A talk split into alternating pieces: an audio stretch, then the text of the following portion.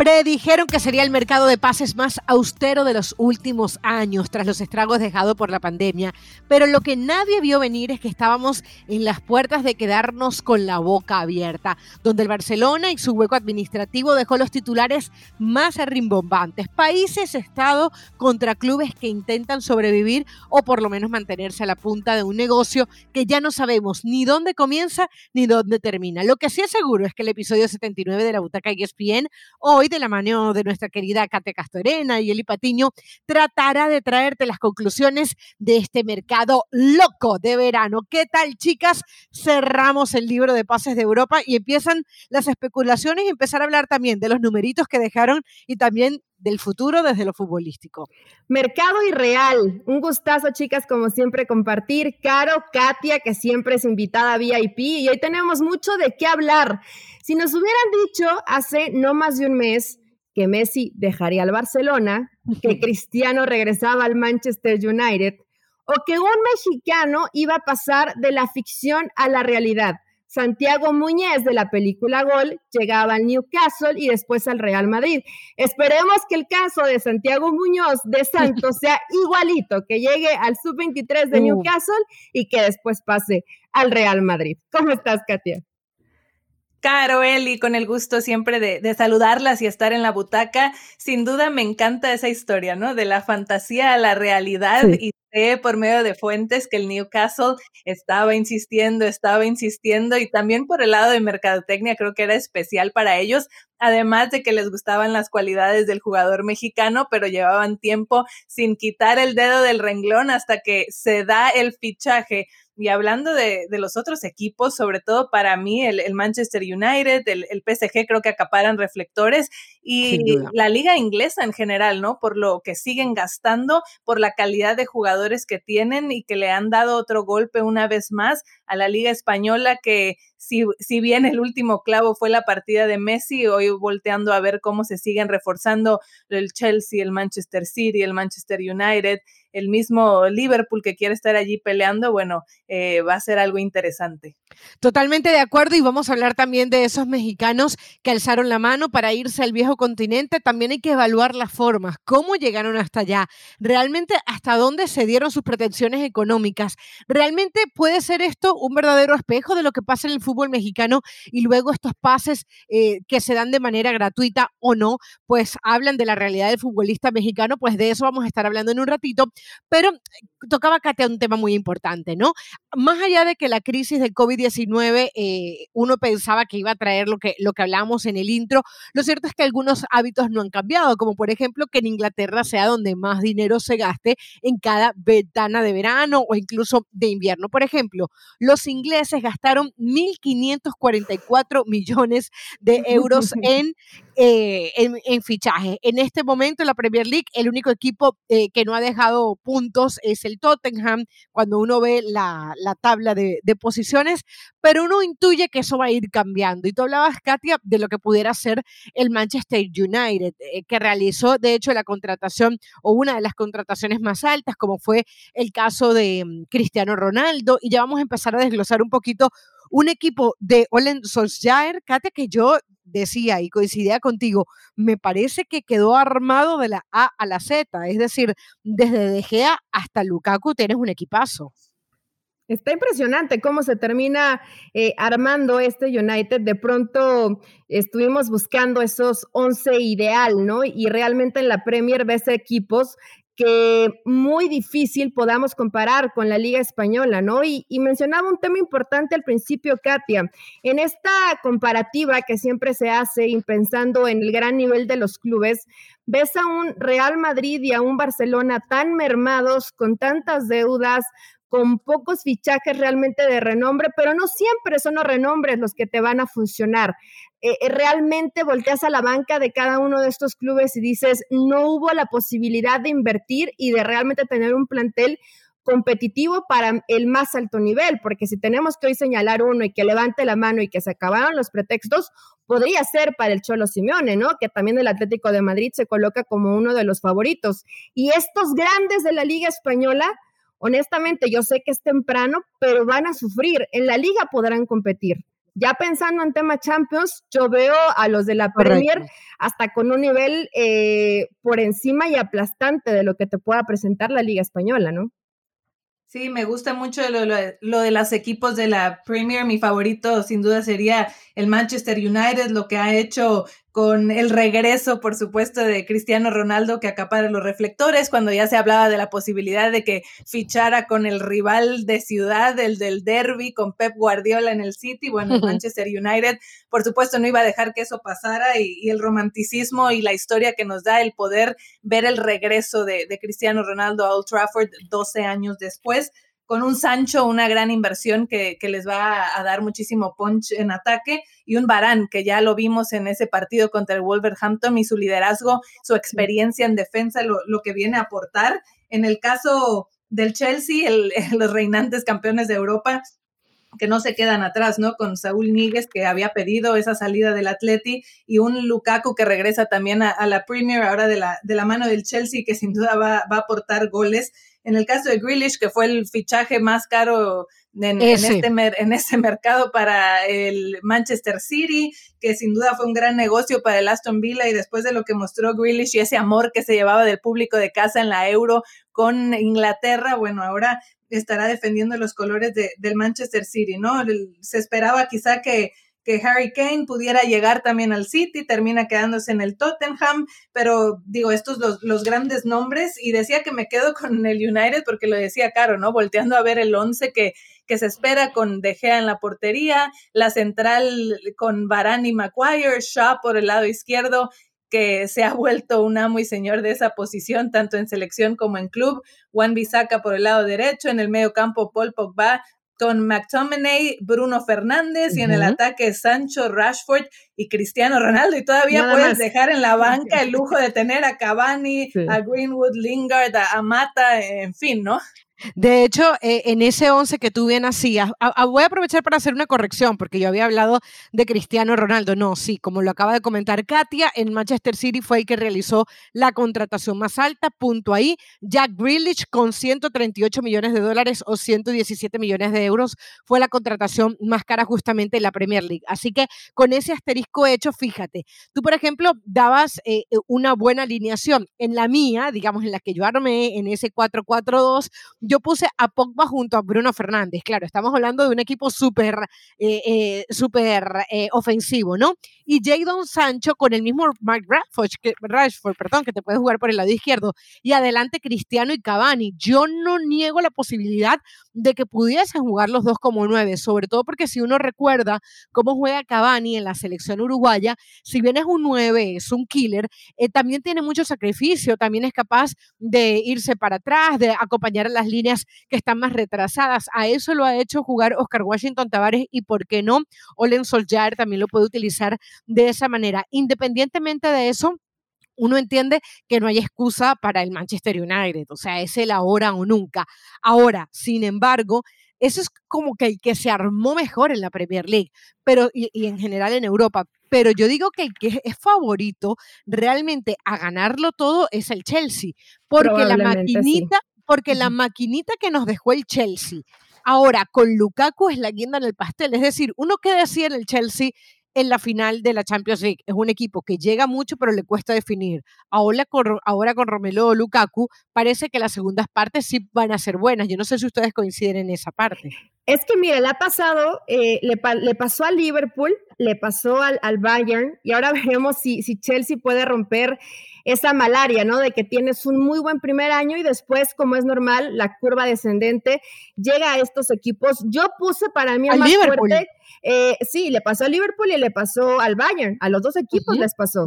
Decíamos, lo van a ganar absolutamente todo, pueden conseguir un bicampeonato y después tuvieron esos altibajos completamente normales. Yo puse como mi primer lugar al Chelsea como mi equipo favorito porque tienes algunos inamovibles, ¿no? Como es Mindy, Christensen, eh, Rudiger y Aspilicueta.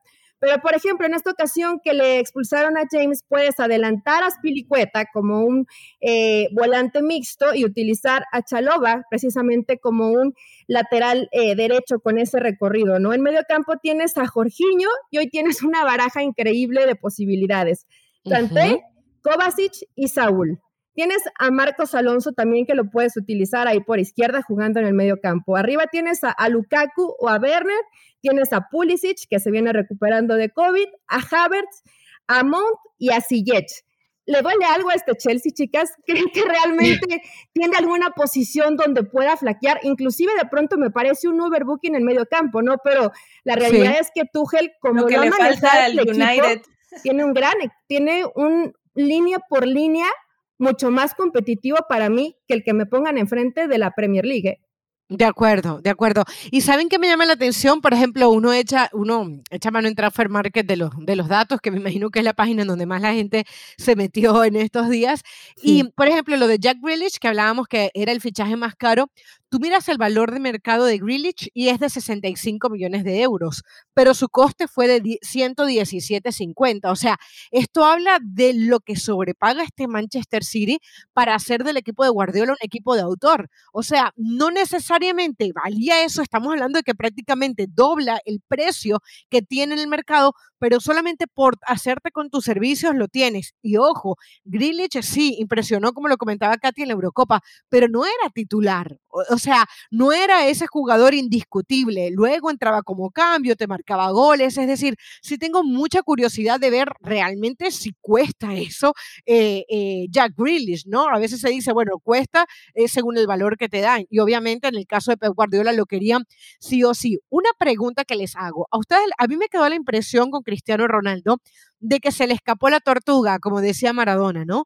Eh, al, Manchester City, porque todos daban por hecho que Cristiano se iba al Manchester City. O sea, no fue que nos engañaron, fue que hubo una decisión de última hora porque recibió la llamada de Ferguson, recibió la llamada de Río Ferdinand y dijo, ¿sabes qué? Yo me voy donde me quieren. Y el Manchester City estaba dispuesto a no o, o, más bien no estaba dispuesto a desembolsar dinero por Cristiano porque sabía que lo más caro era pagar por su ficha, ¿no?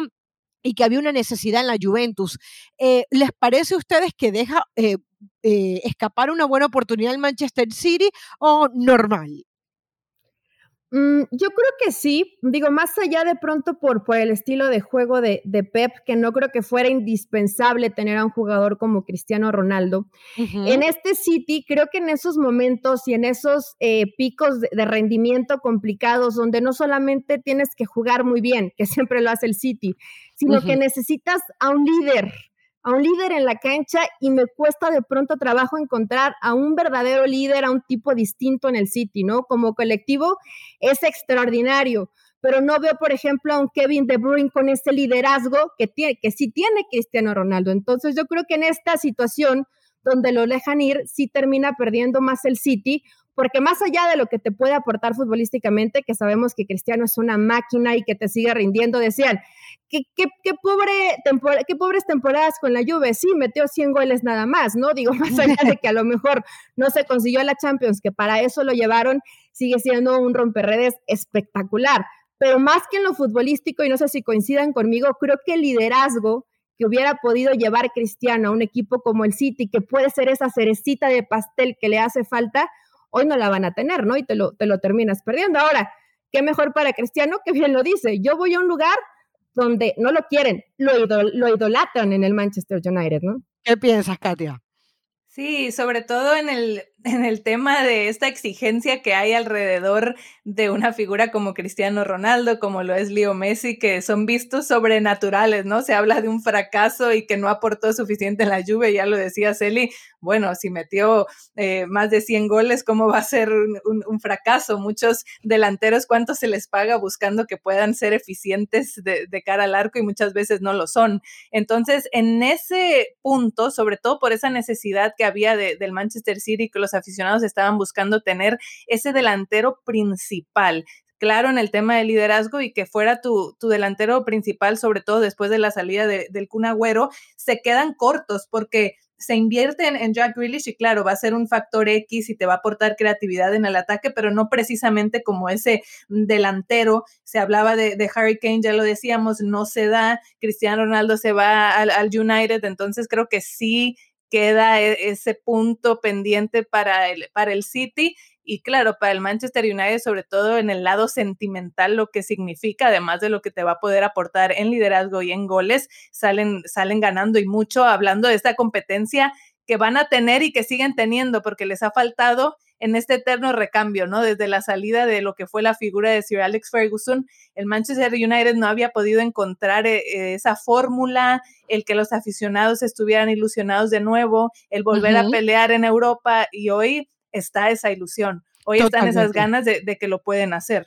Totalmente, totalmente. Y bueno, a ver hasta dónde llega el bicho, el comandante, a ver qué pasa. Y si eh, yo me imagino que con esto, a ver si termina jugando Pep Guardiola con un 9 o no. De hecho, la final de la Champions la juega sin ese 9 y era la tendencia de este Manchester City a ver con qué nos sale Guardiola por estos días. Pero hablemos también de España, porque yo creo que a partir de Messi comienza toda esta discusión del tema de las transferencias. Decíamos, este ha sido un mercado diferente porque nos habían dicho, no, va a ser rezagado, no se va a mover nada y resulta que ha sido un mercado de locura, tal vez sobre todo por los nombres grandes que se movieron. Nunca veíamos realmente a un Messi que no estuviera vistiendo esa camiseta del Barcelona. Se va, lo hace de manera libre para el PSG. Bueno, ya todo lo que se ha conversado alrededor de este PSG tanto así que pasaron desapercibidos eh, algunos nombres como los de Sergio Ramos, los de Jorginho, los de Wijnaldum, los de Gianluigi Donnarumma, ya hemos hablado infinidad de este equipo del PSG. Realmente es lo que más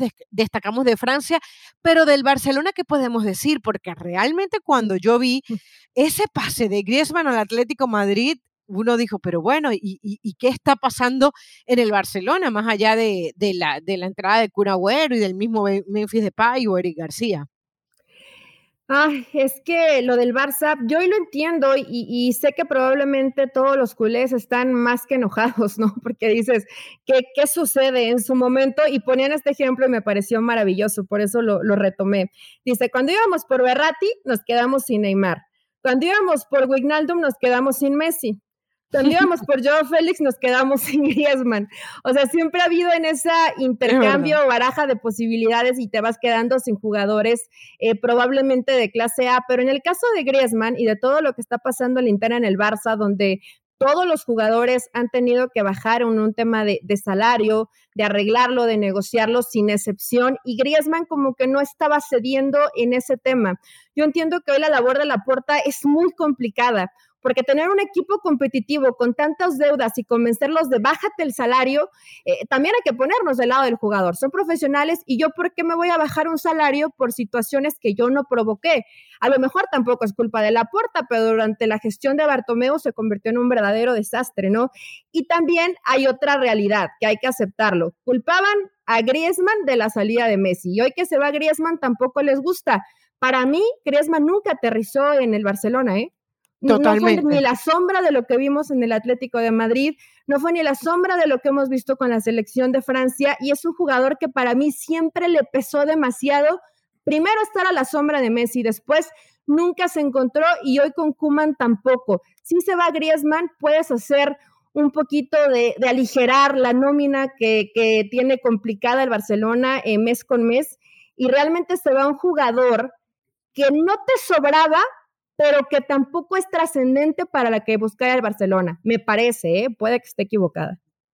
Mucho bromeábamos ¿no? en otros podcasts de Griezmann. Griezmann acaso juega en el Barcelona y como bien dice Celi, ni la sombra le, le vimos del jugador que es y que demostró en otros momentos con selección, con el Atleti. Y a mí me va a quedar la, las ganas de ver a Griezmann sin Messi, porque yo esperaba que fuera el momento ahora sí de que pudiera brillar con más libertad en el Barça una vez que ya no estuviera Messi y nos sorprende. Y un Barcelona que entendiendo la crisis, entendiendo que tenían que bajar los sueldos, las nóminas, el, el tema del dinero que es complicado, el gran ganador es el Atleti y el Barcelona, una vez más, como si no hubiera aprendido de lo que pasó con Luis Suárez, termina fortaleciendo a un rival directo, ahora mandando a Griezmann de regreso a donde brilló, a donde lo quieren en, el Atleti y se refuerzan para volver a, a pelear la liga y el panorama complicado para el Barça, aunque bueno, apegándose a, lo que puede aportar el Kun, Luke de Jong y en el caso de Memphis Depay veremos con el tema de personalidad que tanto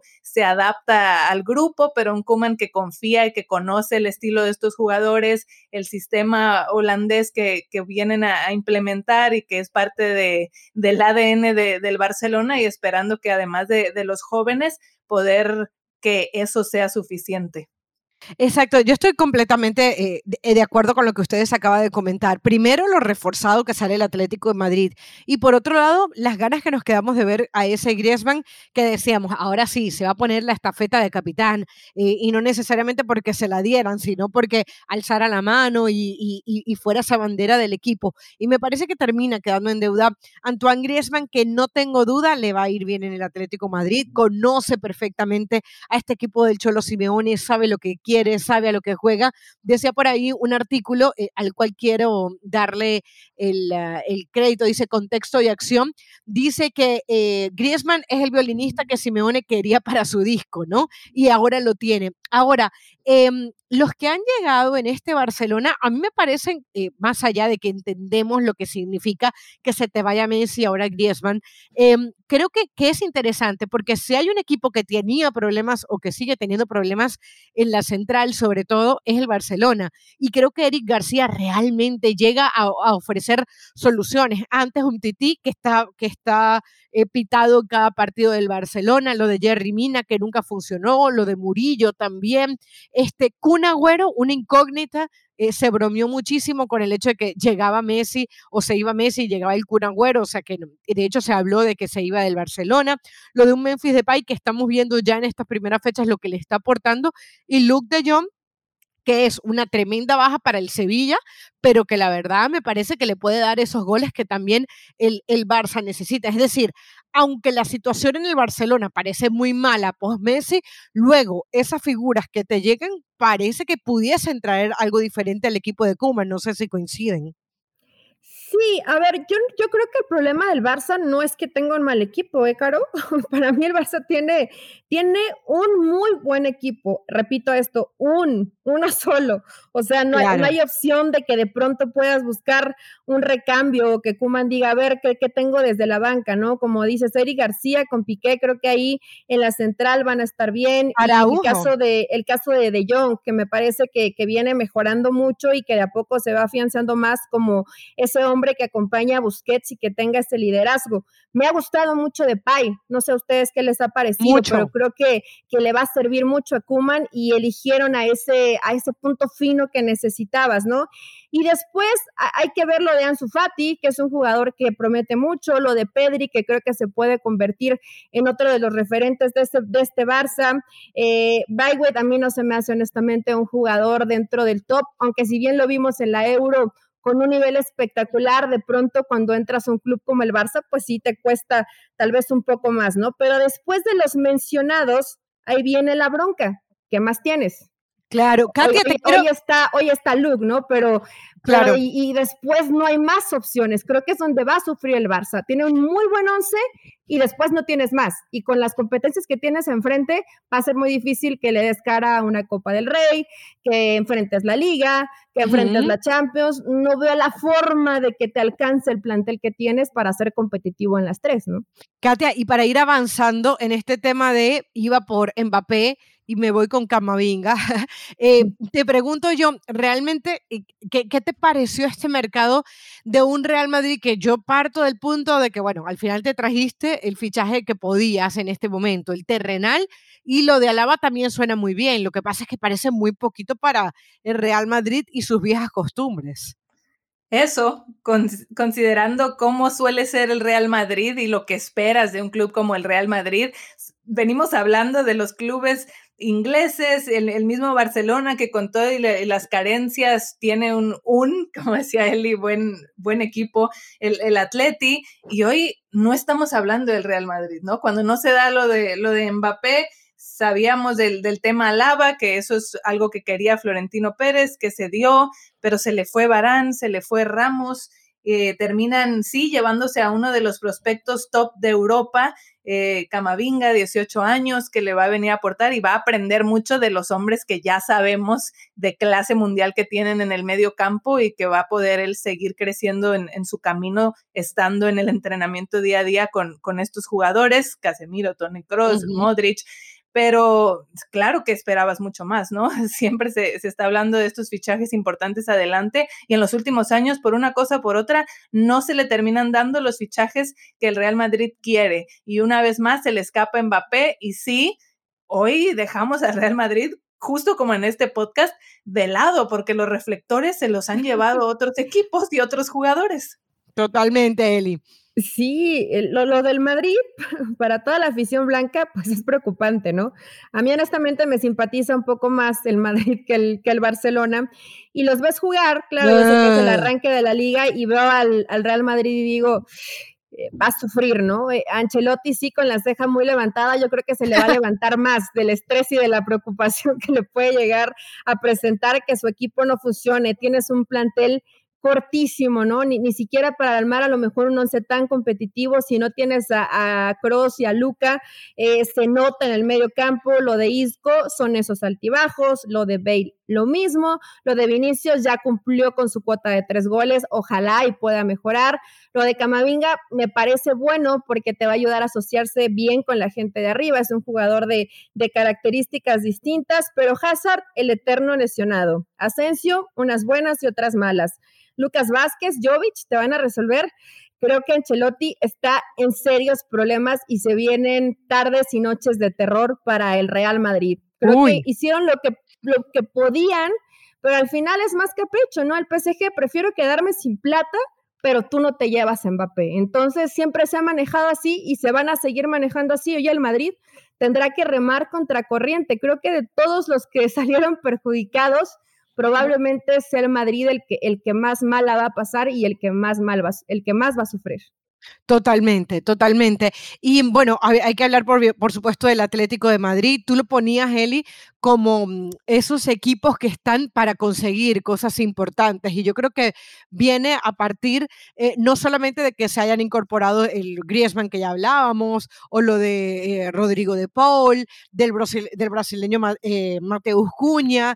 Es decir, uno entiende que aquí estamos ante otro equipo de autor que es hora de que nos guste sus formas o no, pues ya no se quede con ese rótulo de tercero pobrecito. Yo creo que cada vez nos queda más claro que si hay un pobrecito hoy, no es precisamente el Atlético. Ya que dejemos esa versión de pobrecito, ¿no? Porque además la sigue sosteniendo esta versión, Caro Katia. Hace unos días escuchábamos las palabras de Simeone de, no, siempre es extraordinario ganarle al Madrid, al Barcelona, pero sabemos que siempre somos la tercera opción. No, Simeone, no. Hoy el Atlético de Madrid es la primera opción para ganar la liga. Es el equipo número uno que tiene que apostar también para ser protagonista en Champions. Creo que le terminan armando un equipazo. Te regresan a un jugador que entiende perfectamente lo que necesitaba Simeone, como es el caso de Griezmann, en el medio campo que tanto le gusta esa labor de recuperación de jugadores de box to box, de ida y vuelta, de, de sacrificio Creo que este cuadro de Simeone hoy está muy completo para lo que siempre quiere el entrenador. Hay que ver si de pronto, un día iluminado, sale Simeone e intenta otra propuesta que no sea siempre defenderme, siempre eh, el tirarnos todos atrás y ver cómo resolvemos. Creo que con la gente de calidad que tiene arriba podría intentar un poquito más, pero basta de pretextos, Caro y Katia, basta de pretextos con este Atlético, porque hoy tal vez el Barcelona, el Madrid no va a estar ni cerca del plantel que tiene el Atlético de Madrid. Sí, no sé qué tanto cambiar el discurso allí de ya no solamente estar a la sombra y dejar que la presión esté en otros, como siempre con el, Barcelona y el, Real Madrid, pero hay un Atlético que llega como ese campeón de, de, España y que tiene un reto histórico y que buscará ir contra la historia, que es el ganar dos ligas consecutivas por primera vez en el siglo XXI, porque la última vez que lo consiguió fue en las temporadas 49-50 y 50-51, pero claro, uno revisa el probable once del Atlético de Madrid con Oblak, Savage, Jiménez, Hermoso, Carrasco y Trippier en, la defensa, en medio campo, Lemar, Coque, Llorente y adelante Griezmann y Suárez. Es un equipazo. Es un equipazo y para mí el primero en la lista de favoritos a ganar la liga. Ya lo de la Champions podemos seguir discutiendo y seguramente lo haremos en más butacas. Entonces, las conclusiones. España de estos, digamos, entre eh, Premier League, Italia, Alemania, Francia, fue el equipo que menos invirtió. Es que estamos hablando de que la Premier prácticamente triplica a España en inversión. Fueron 481 millones para la Liga Española contra los 1.544 que hablábamos antes. A los 1.544 le sigue Italia con 785. Ahora, Abraham, por ejemplo, fue el jugador más caro que llegó y fue a la Roma de Mourinho. Así que Mourinho siempre trayendo cosas interesantes. Delantero inglés, recordemos Abraham, de 40 millones. Giroud, por ejemplo, se fue del Chelsea al Milan. Otra cosa importante que gana eh, la liga italiana. Sabemos obviamente que perdieron a Cristiano Ronaldo y que vendieron a Lukaku, pero trajeron a Canaloglu y a Edin Seco. Er, eh, Alemania más calladito, pero lo que sí se mantiene es la tendencia de que el Bayern Múnich sigue debilitando a los contrarios. No se llevaron a Haaland, obviamente, pero recordemos que ahora Flick está en la selección alemana, eh, se llevan a, Nigelsmann de Leipzig, un equipo que lo venía haciendo muy bien. También ficharon a Upamecano y a Savitzer, que vienen justamente de Leipzig, así que de a poco el Bayern Múnich sigue agarrando lo mejor de sus rivales y creo que ha sido una buena noticia para la liga alemana, por lo menos que no se le hayan llevado a Haaland ni a Lewandowski. y todos también seguimos a la expectativa, ¿no? De qué va a pasar con Haaland, qué va a pasar con Lewandowski. Bueno, pues se siguen quedando en la liga alemana. Rápido un repaso, eh, Caro, Katia, de, lo que se invirtió o los más costosos. Grealish, como lo decían, 117.5 millones de euros. Sigue Lukaku con 115 millones de euros. Sancho con 85 millones de euros. Hakimi con 60 millones de euros. Ben White del Brighton al Arsenal con 58.5 millones de euros. Barán del Madrid al United con 50 millones de euros. Upamecano del Leipzig al Bayern, como ya lo decías, Caro con 42.5 millones de euros. Abraham del Chelsea a la Roma por 40 millones de euros. Conate de Leipzig a Liverpool por 40 millones y Emiliano Buendía, el mediocampista del Norwich al Aston Villa por 38.5 millones de euros. Fueron los jugadores en intercambio más caros. Y me encantó este ejercicio porque hicieron un once de los mejores fichajes. En la portería Donnarumma, como centrales Ramos y Barán, como laterales Hakimi y Alaba. En medio campo, Wijnaldum, Sancho y Saúl y arriba Lukaku, Messi, Cristiano. Que nos armen un equipito así, ¿no? yo, quiero dirigir a ese equipo. ¿Cuántos de esos, cuántos de esos entonces se los, se los acapara el PSG, el Manchester United? De Correcto. decíamos ahí, casi casi la, van mitad y mitad. Correcto, y que no se nos olviden, por ejemplo, las renovaciones, ¿no?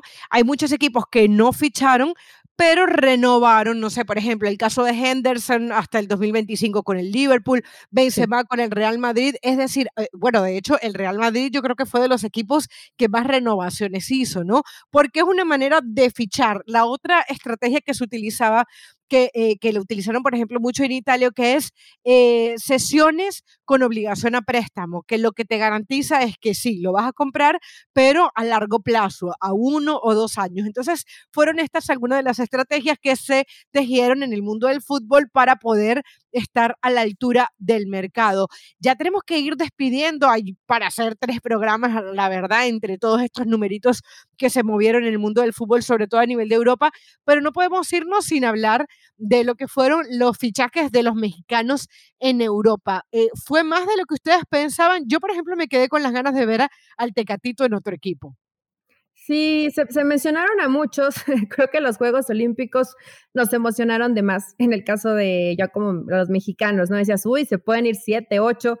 Eh, lo de Johan Vázquez, bueno, al, Genoa, que ya lo venían buscando, creo que es una muy buena salida lo de Macías al Getafe, lo de Santiago Muñoz, que lo comentábamos más temprano, al Newcastle de la Sub-23. Claro, este es México americano, nació en El Paso, Texas, debutó el año pasado con Santos y hoy tiene esta salida. Me llama la atención, ¿no? Que Santos lo había prácticamente congelado y mandado a la 20 y hoy todo es amor y él siempre se siente santista. Pero bueno, al final llegaron a, a buenos términos y qué bueno para Santi Muñoz que se termine resolviendo. Hay un jugador que se llama Jonathan Gómez, que jugaba en el Nashville de la USL, que también es México-americano, él va a la Real Sociedad. Y Juanjo Calero, que no sé si se enteraron ayer de última hora que se va al Gil Vicente de la Liga de Portugal. Él es mexicano, él siempre lo ha dicho, ¿no? Que, que, él sueña con jugar con la selección de Colombia, estaba en Mineros de Zacatecas de la Liga de Expansión y bueno, hoy llega a este equipo de Portugal. Es un poquito de, de lo que pasó con los mexicanos y sí, claro, yo sí me quedé con las ganas, sobre todo del tema Tecatito. Siempre cada mercado se dice, lo busca, bueno, creo que hasta el Real Madrid lo ha buscado y siempre termina quedándose definitivamente en Portugal, ¿no? Entonces, bueno, es lo que, lo que hoy tiene el Tecatito que nos ha demostrado que me parece que ya en la liga portuguesa ha dado todo lo que tiene que dar, que no sería mal buscar salida y que con el Porto ya cumplió, pero al final hoy sabemos que está complicado que los clubes quieran invertir, ¿no? Sí, Katia, sonaba para el Milan y para el Sevilla, pero el otro que sonó y al fin no se dio fue lo de Carlitos Vela, ¿no? Que lo tienes ahí cerquita y que se decía que volvía a Europa. Y él mismo lo dice, para mí también entra en un juego de, bueno, parte de, de este juego de las negociaciones. Él habla en una entrevista y dice que extraña el fútbol europeo y que le gustaría regresar al fútbol europeo. No sé en realidad qué tantas ofertas pueda haber sobre la mesa, entendiendo que es un jugador de 32 años, talento innegable y, lo conocemos todo, pero todos, pero que a veces ha, faltado un poquito de, de, más consistencia. Hoy las lesiones le están cobrando factura y no estoy tan segura, digo, hay muchos equipos en Europa y no todos en, la élite, sino de, media tabla, que claro les vendría bien un jugador con la calidad de, Carlos Vela, pero bueno, él tiene contrato hasta el fin de este año, hasta diciembre aún con el AFC. Entonces, el AFC ha eh, externado en diversas ocasiones que desean que esa relación continúe, que desean que Carlos Vela siga siendo esa figura del club del AFC, que ese jugador diferente y especial, que los jugadores vayan al estadio a ver y se lleven ese recuerdo cuando salen del, del estadio, ¿no? Así lo describía Bob Bradley. Entonces vamos a ver qué pasa, digo, por lo pronto va a terminar aquí la, la temporada. Se les fue Diego Rossi, el, el jugador uruguayo del que también se hablaba mucho, digo, el, en un rato, de hecho, va a haber una conferencia ya con el gerente general y con el técnico, porque ellos no lo han hecho oficial, pero sí el Fenerbahce lo, comparte en redes sociales eh, indicando que, Diego Rossi había volado a, a, a hacer pruebas médicas y que vendría allí la, negociación, al parecer, por un, por un préstamo, ¿no? Pero esta era la idea también del LAFC, estos jugadores jóvenes que han llegado de Sudamérica y que eventualmente le iban a dar salida a ellos a, Europa. En, en, el caso de, haciendo la comparativa que decían con los jugadores mexicanos, me gustaría ver más de eso, ¿no? Porque hoy hablamos de algunos que consiguen ese pase en el mercado de fichajes, pero esperamos mucho más después de la vitrina también de lo que fueron los Juegos Olímpicos y que se pueda dar esa posibilidad de que más jugadores vayan a Europa porque es el momento, están en la edad y es la manera de que sigan creciendo, como sí lo está haciendo Major League Soccer y eso hay que reconocérselos. Correcto, esa ida,